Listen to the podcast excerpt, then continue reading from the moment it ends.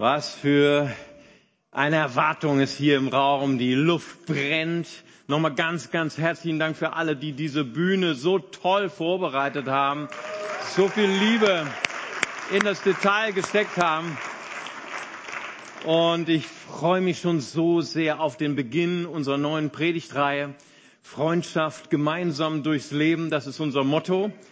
Und nicht nur für diese Predigtreihe, wir haben es auch so auf dem Herzen als Leiterschaft, dass wir Freundschaft auch für das Jahr 2015 wird ein ganz, ganz großer Schwerpunkt sein, denn wir möchten uns gern öffnen, dass wir mehr und mehr den Einzelnen sehen. Wir merken, wir wachsen als Gemeinde, das ist toll, aber wir wollen nicht nur Zahlen sehen, wir wollen den Einzelnen sehen. Jesus hat immer den Einzelnen gesehen und hat den Einzelnen gefördert, er hat ihn in Jüngerschaft hineingebracht, er hat Menschen stark gemacht. Das ist etwas, was uns auch beschäftigen wird in diesem kommenden Jahr. Mentoring heißt das auf Neudeutsch und übersetzt heißt es einfach Menschen wertzuschätzen, Menschen zu fördern.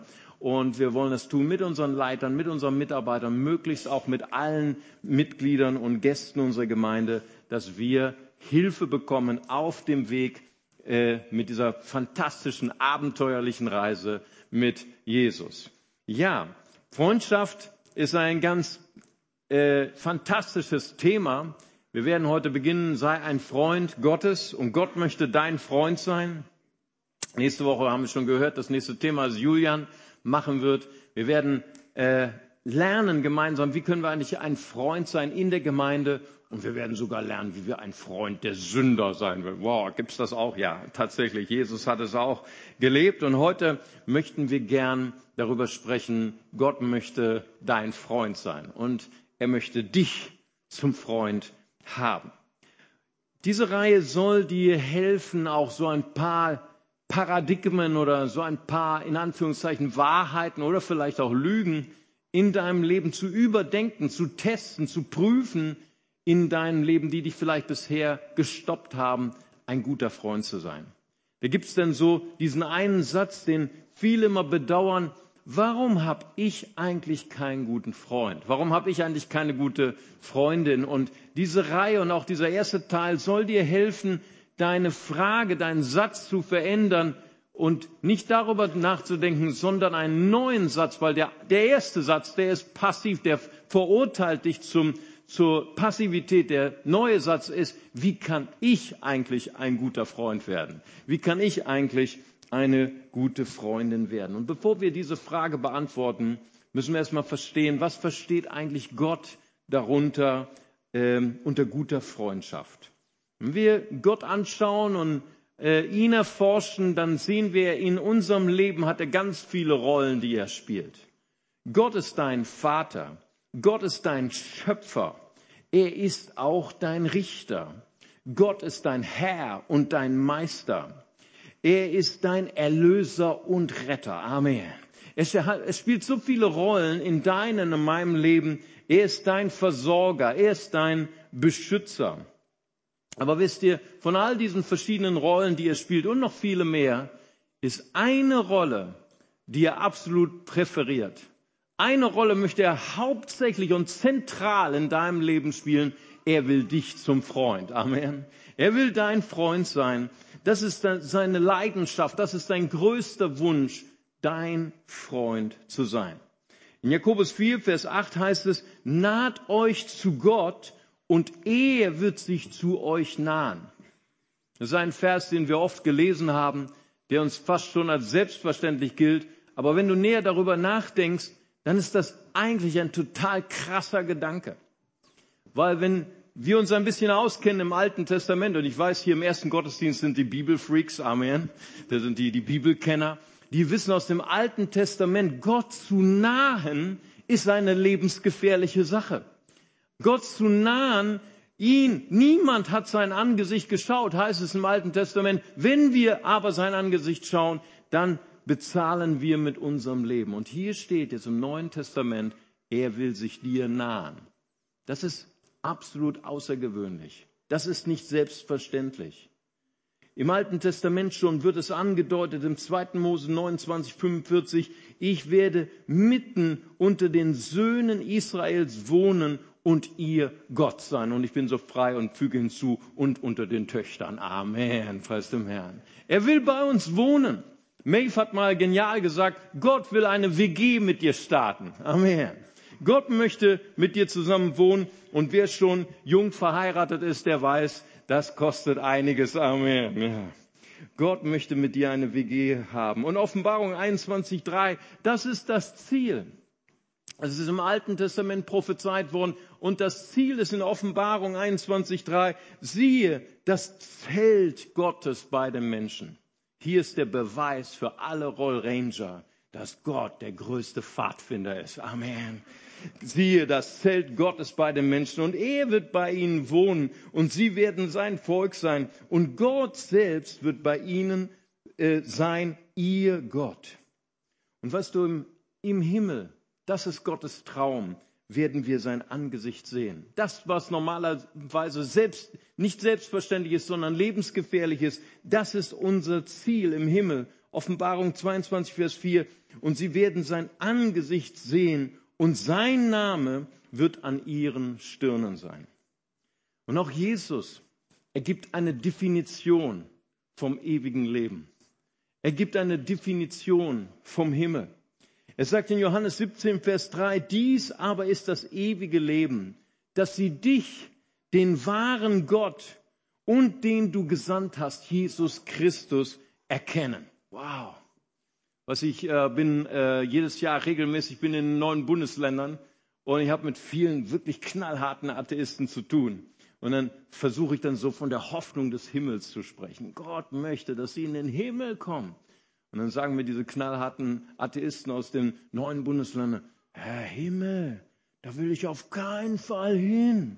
Das ist total langweilig. Eine Ewigkeit auf einer Wolke sitzen und die Harfe schrubben.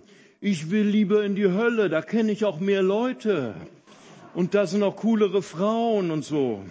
Und dann äh, habe ich äh, nochmal darüber nachgedacht, warum ich das überhaupt nicht so äh, erklären konnte, warum der Himmel der bessere Platz ist. Aber Jesus gibt hier die geniale Definition, was der Himmel eigentlich ist. Der Himmel ist nicht ein ewiges Existieren, sondern der Himmel bedeutet Freundschaft mit Gott. Amen. Das ist der Himmel und der Himmel, ihr Lieben, fängt schon auf Erden an und kann schon heute mit dir beginnen. Amen. Himmel auf Erden ein Freund, eine Freundin Gottes zu sein. Das ist unsere Bestimmung. Das war auch das Paradies. Das Paradies fing an ohne Religion. Es war religionsfreie Zone. Adam und Eva, sie lernten Gott kennen. Und weißt du, was die Lieblingsbeschäftigung Gottes im Paradies ist? Spazieren gehen.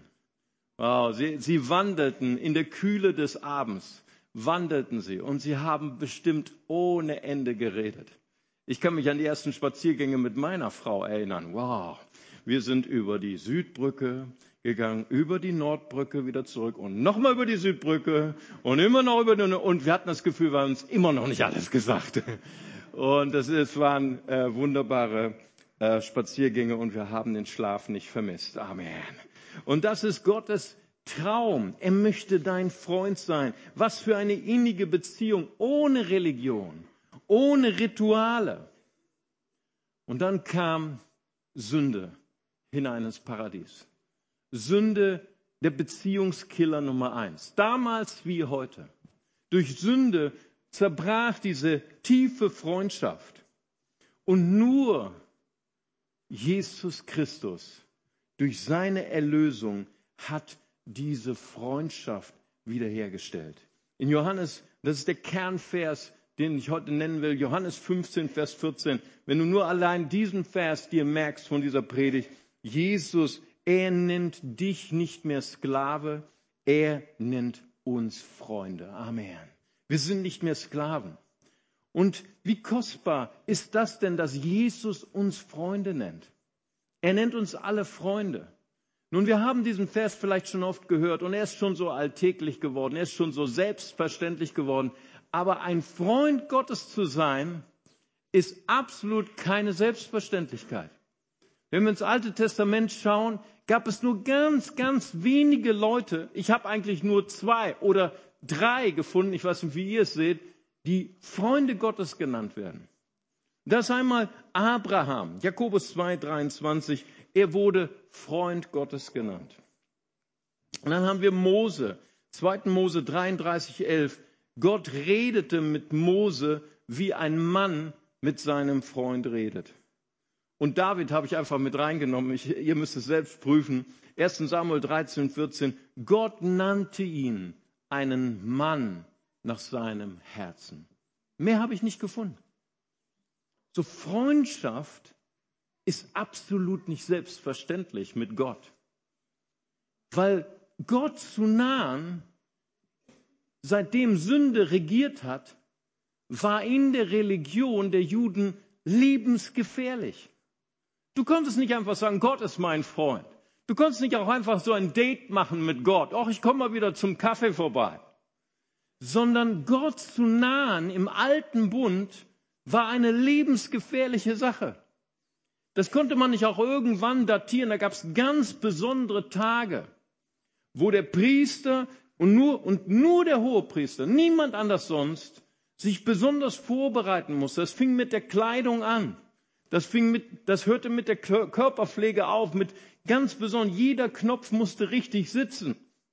Und dann ging er an dem einen Tag in dem Jahr, das war nicht irgendein Tag, er konnte nicht sagen, hey, ich komme mal vorbei, Gott. Nein, nur ein Tag und dann ging er durch den Vorhang, der die Gegenwart Gottes abtrennte vom Heiligtum, das Allerheiligste war dahinter, ging er durch diesen Vorhang hindurch. Aber nicht wie du zu deinem Freund gehst, sondern mit Herzklopfen. Und zwar nicht mit dem Herzklopfen, was du bei deiner Liebsten hast, sondern, oh Herr, hoffentlich werde ich dieses Date überleben.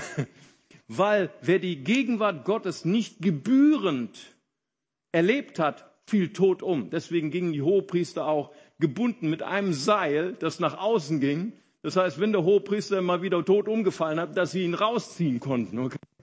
So, das war damals die Beziehung zu Gott in Religion.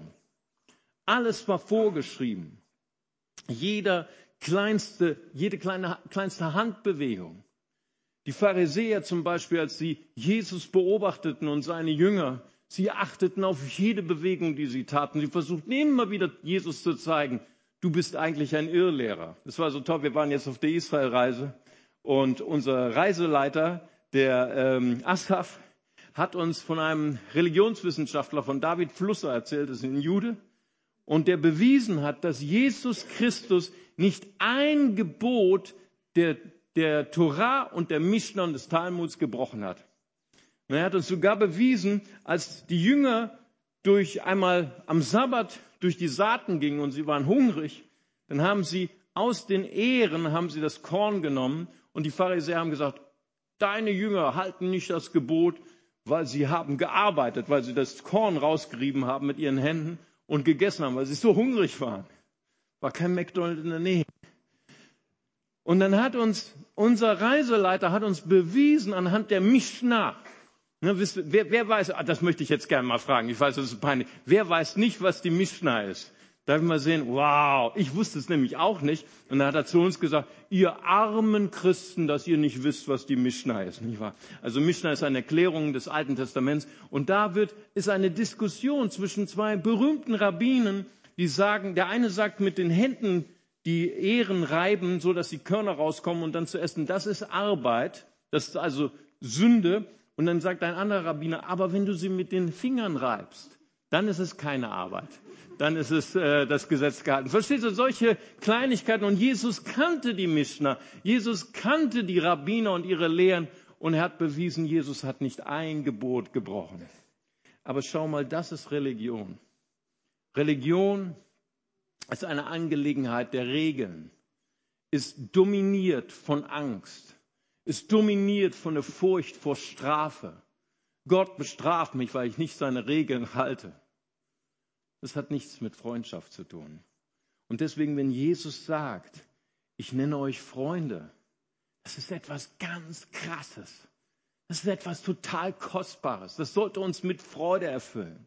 Das sollte uns total in den Wahnsinn treiben vor Freude.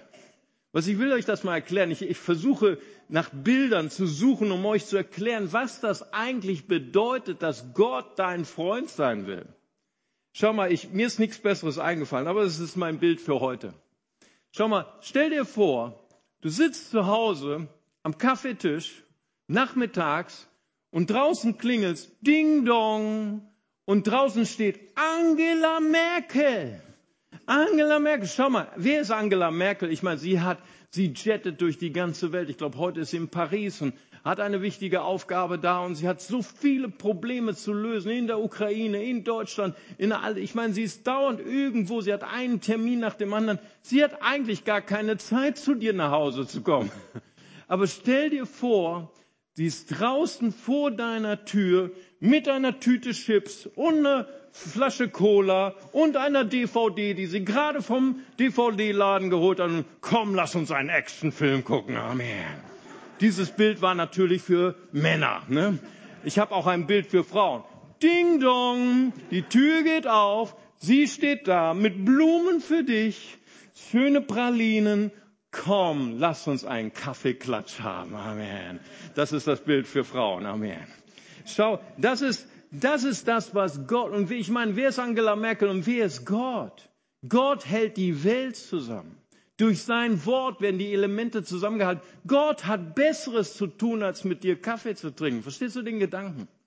Gott will dein Freund sein. Das ist so krass. Das ist eine Revolution. Und Gott möchte nicht nur eine Facebook-Freundschaft mit dir haben. Wir freuen uns, wenn ihr unsere Facebook-Seite liked, aber Gott, es gibt ihn nicht auf Facebook, weil er möchte eine andere Freundschaft mit dir.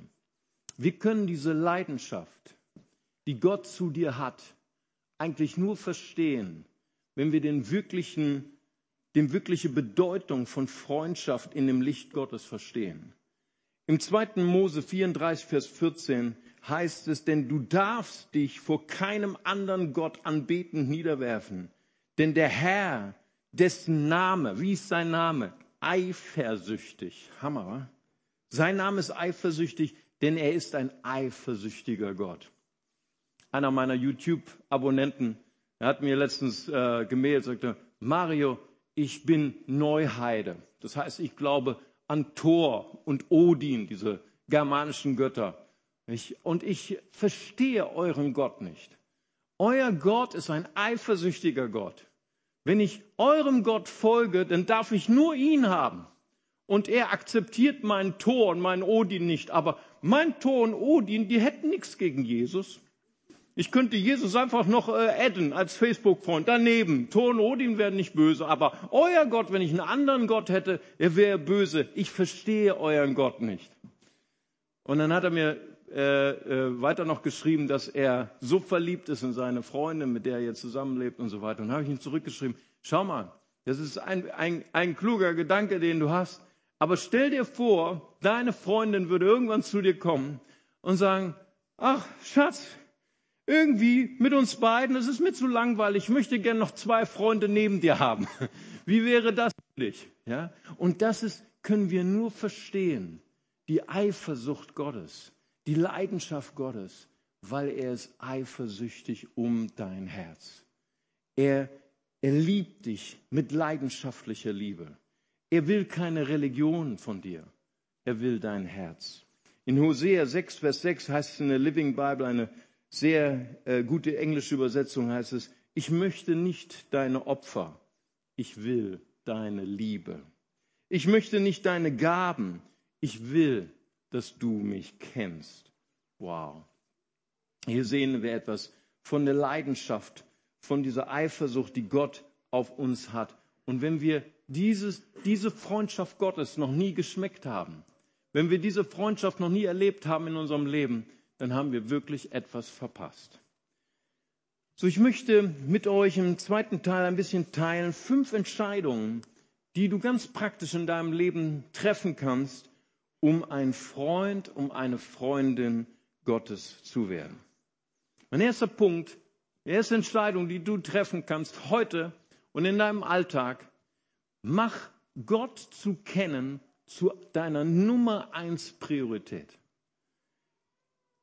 nimm dieses Ziel, Gott zu kennen, Gottes Freund zu sein, als dein Nummer eins Ziel im Leben. Jesus lebte es uns selbst vor.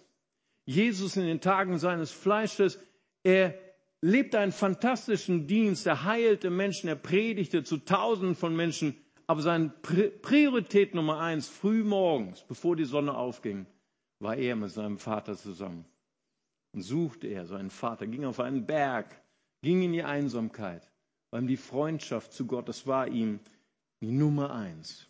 Er lehrt uns in der Bergpredigt, Matthäus 6, Vers 33, trachtet zuerst nach dem Reich Gottes und nach seiner Gerechtigkeit und dies alles wird euch hinzugefügt werden.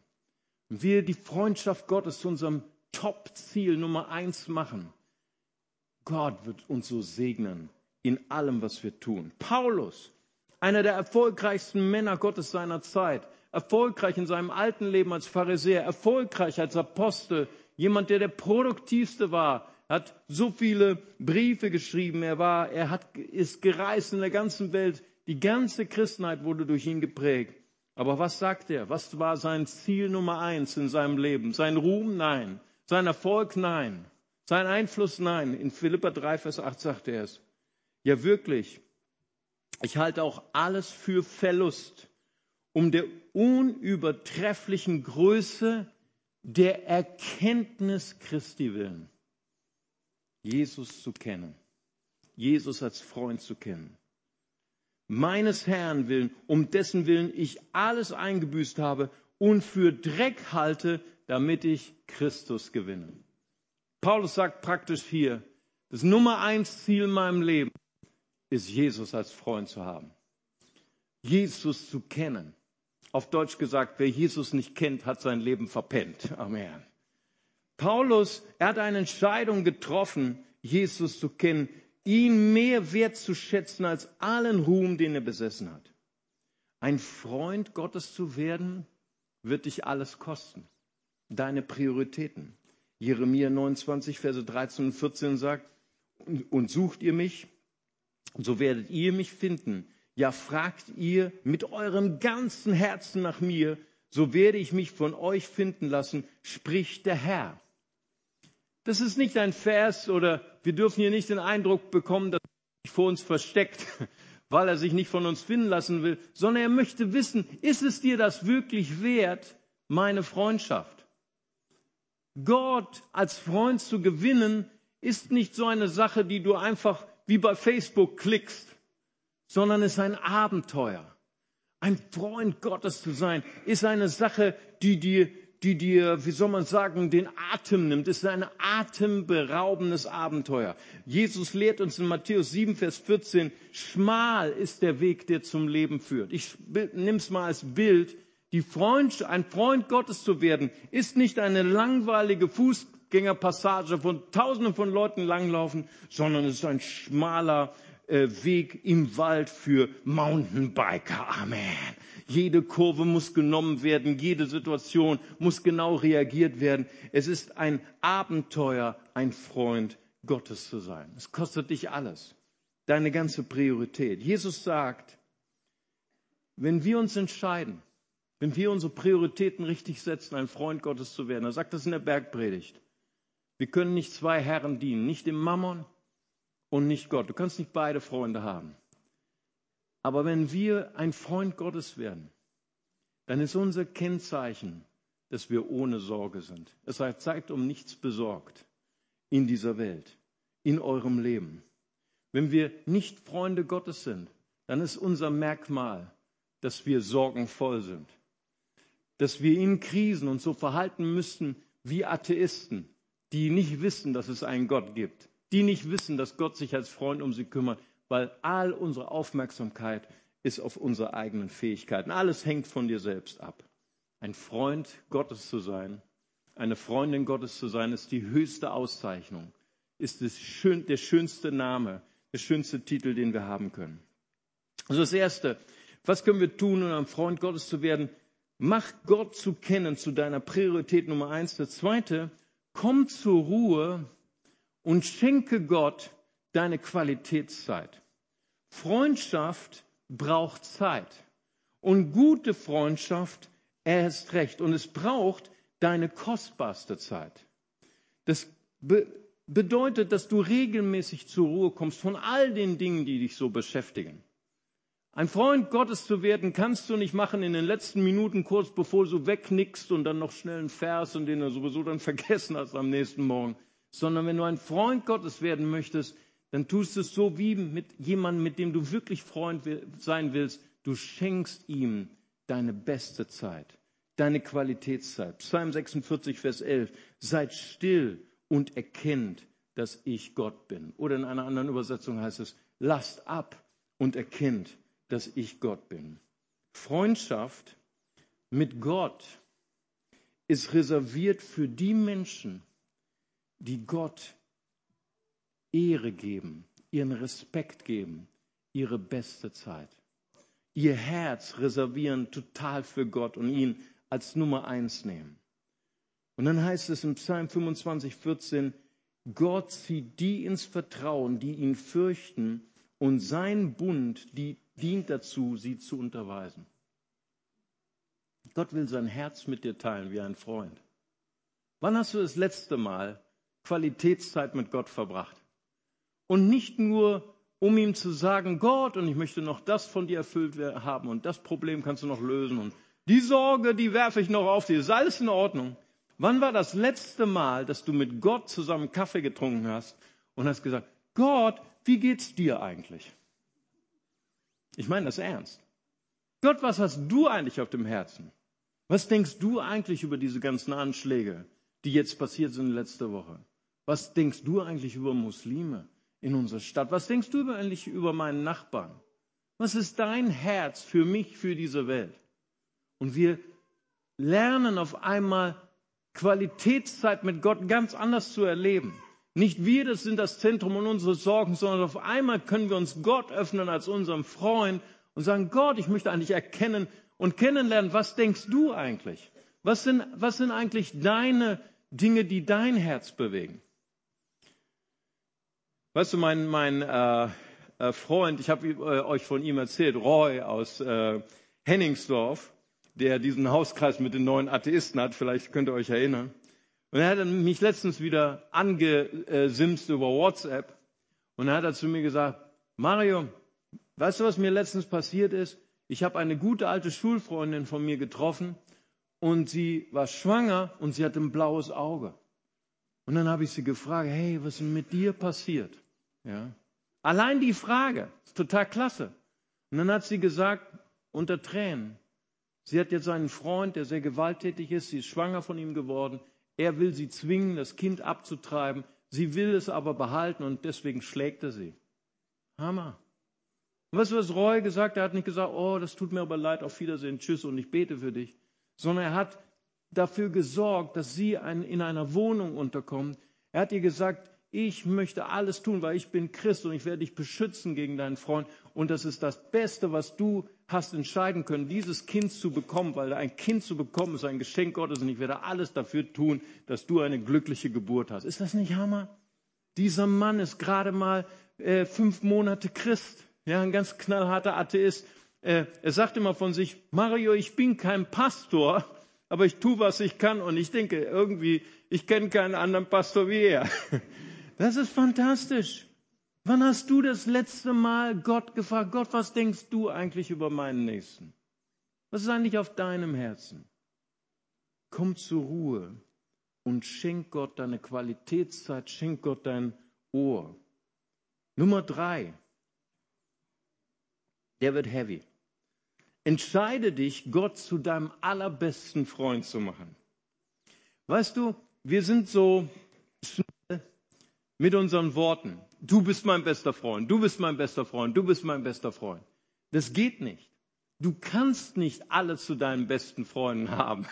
Das ist ein Ding der Unmöglichkeit. Du kannst nur ein oder höchstens zwei oder drei. Jesus hat es uns vorgemacht. Er hatte auch zwölf Jünger, aber hatte dann davon nochmal drei, mit denen hat er dann spezielle Touren gemacht auf dem Berg der Verklärung. Und dann war Johannes, der lag an seiner Brust und mit dem hat er dann besondere Gespräche geführt. Jesus auch in seiner Begrenzung im Fleisch hatte nur Zeit für einen besten Freund. Was bedeutet das eigentlich in Gottes Augen, ein bester Freund zu sein? Jetzt wird es ein bisschen hart. Schwarzbrot. Jakobus 4,4. Wer nun ein Freund der Welt sein will, erweist sich als Feind Gottes. Hammer. Das heißt, was sagt Jesus hier eigentlich? Wenn du mein bester Freund sein willst, dann kannst du nur einen besten Freund haben, und das bin ich.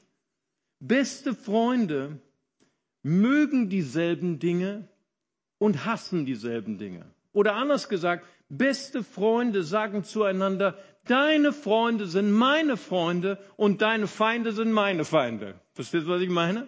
Als Pastor Bill mir geschrieben hat, der schreibt mir jedes Heiligabend, schreibt er mir fröhliche Weihnachten und ich denke an dich und so weiter. Das ist Hammer.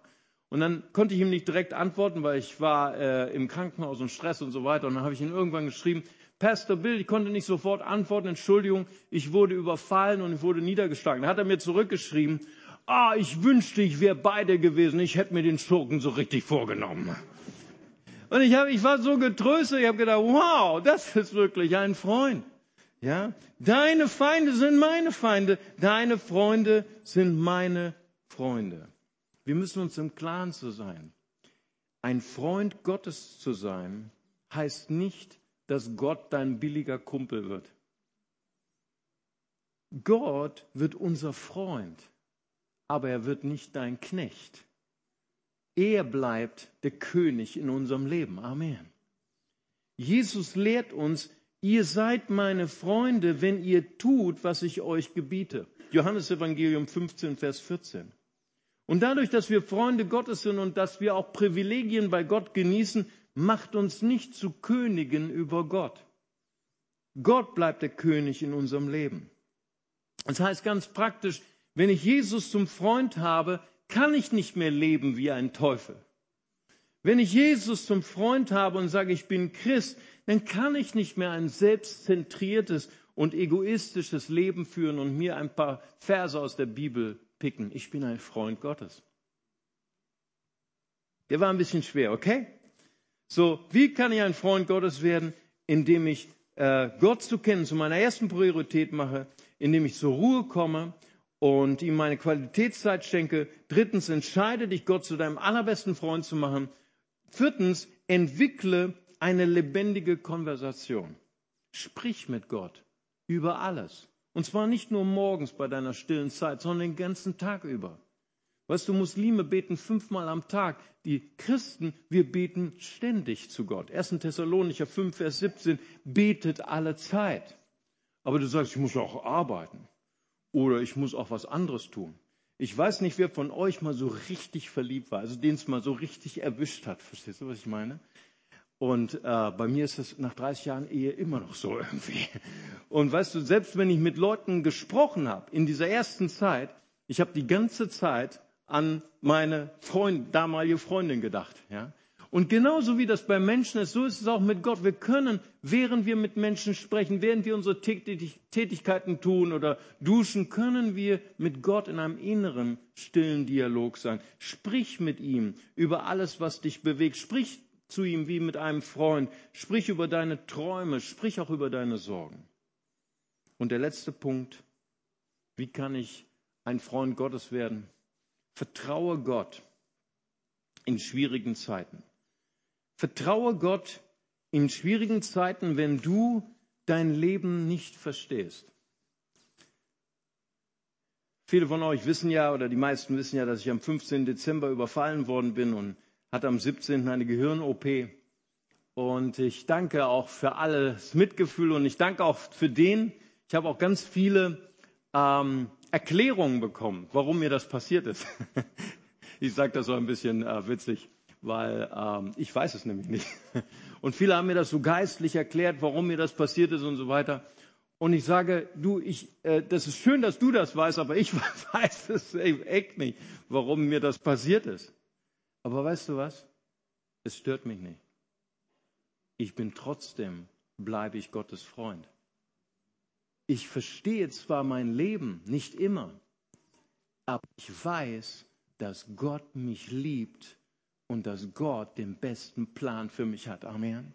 Ich verstehe das zwar im Moment noch nicht, Aber ich weiß, sein Wort sagt im Psalm 55, 23, wirf auf den Herrn deine Sorge und er wird dich erhalten und er wird nimmer mehr zulassen, dass der Gerechte wankt. Amen. Preis dem Herrn. Und 1. Petrus 5, Vers 7 heißt es, denn es, denn ähm, wirf deine Sorge auf den Herrn und er kümmert sich um dich, denn es liegt ihm an euch. Hammer, oder? Wir verstehen zwar nicht immer unser Leben, aber wir glauben, dass Gott unser treuer Freund ist. Amen. Ich habe einen neuen Satz in meiner Eheseelsorge. Ich mache gerne Eheseelsorge. Junge Paare, die zu mir kommen und dann äh, wollen sie von mir werden und die müssen immer so fünf Kurse bei mir machen. Äh, zwölf Gründe, warum man nicht heiraten sollte. Wenn man das überlebt, dann darf man heiraten, okay? Und dann, ähm, dann je nachdem, wie sie sich einbringen. Und dann war letztens, äh, das war so süß, die beiden, weißt du, weil die hatten noch nicht gelernt, miteinander zu streiten. Ja, gibt ja so ganz tolle Ehepaare. Frage ich, wie streitet ihr denn miteinander? Pastor, wir streiten überhaupt nicht. Wir sind so verliebt. Dann sage ich, dann traue ich euch auch nicht.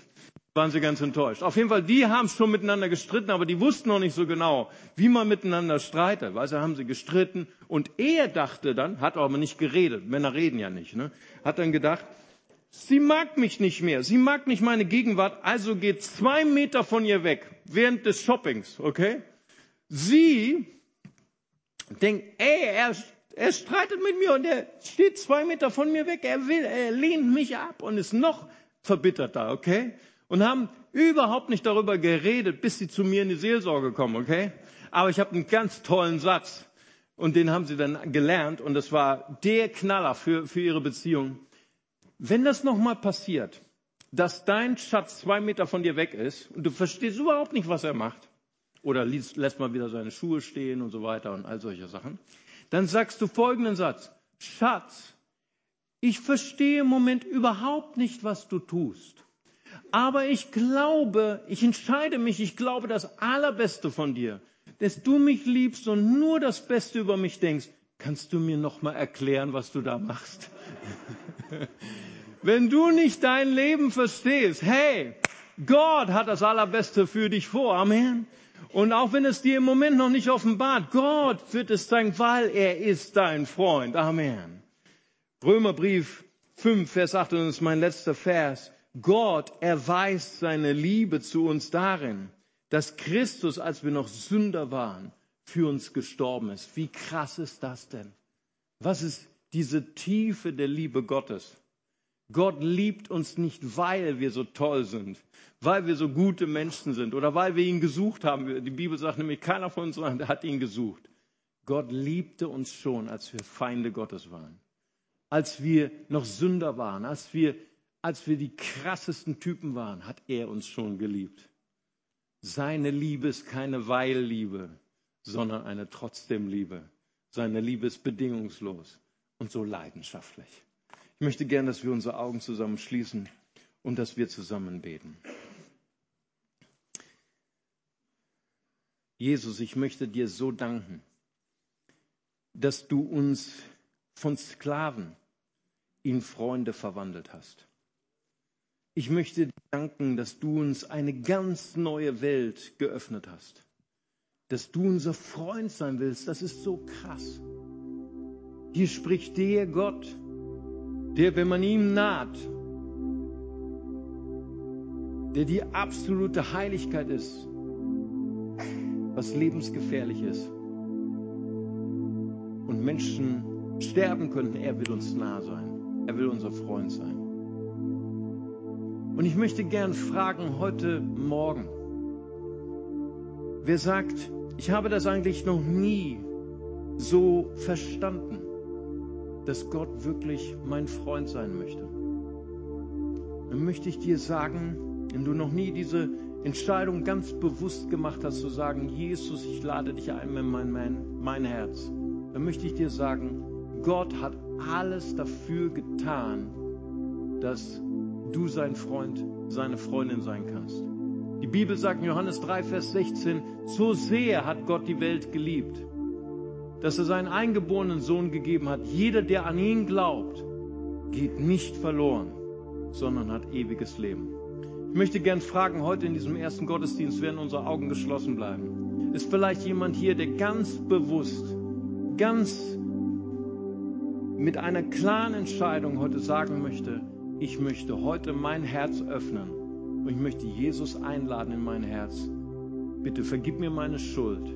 Sei du mein Herr, sei du mein Retter, sei du mein Freund. Und wenn jemand hier ist und diese Entscheidung treffen möchte, dann bitte ich Sie, ganz kurz Ihre Hand zu heben, als ein Zeichen für Gott, als ein Zeichen, Pastor, bitte beten Sie für mich. Und ich, das würde ich auch sehr gerne tun. Ist jemand hier? Dann heben Sie ganz kurz Ihre Hand. Ich würde gerne für Sie beten.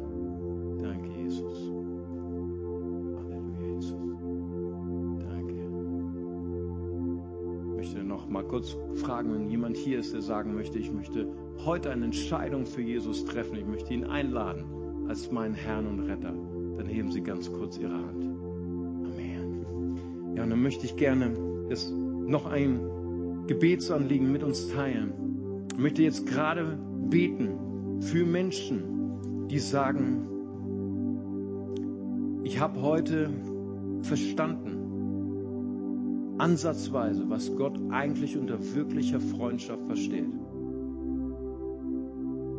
Und vielleicht war deine Beziehung zu Gott bisher auch freundschaftlich, bis zu einem gewissen Level, aber du spürst, dass Freunde Gottes zu sein, ist echt eine Herausforderung. Es kostet dich deine erste Priorität in deinem Leben. Es kostet dich, dass du zu, zur Ruhe kommst und dass du Gott deine Qualitätszeit gibst. Es kostet dich, dass er wirklich dein bester Freund ist und niemand neben ihm. Es kostet dich, dass du mit ihm eine lebendige Konversation aufbaust. Und es kostet dich auch, ihm zu vertrauen, wenn du dein Leben nicht verstehst. Und wenn du sagst, Herr, ich sehne mich eigentlich nach so einer Freundschaft, die tiefer geht als das, was ich bisher erlebt habe. Heiliger Geist, hilf mir, ein Freundin, ein Freund Gottes zu werden. Selbst gerade in den Zeiten, wo du dein Leben nicht verstehst.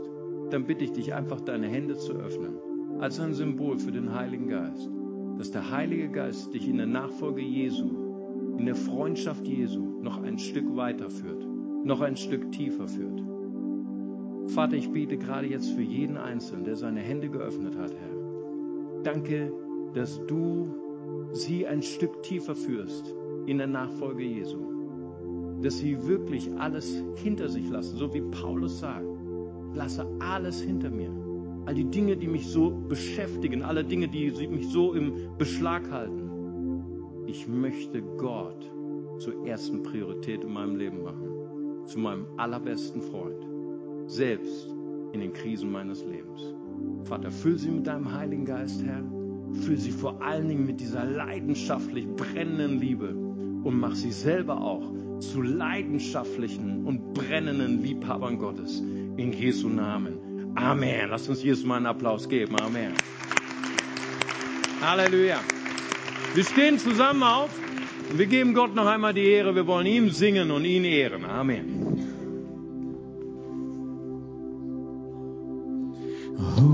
Am I that you are mindful of me? That you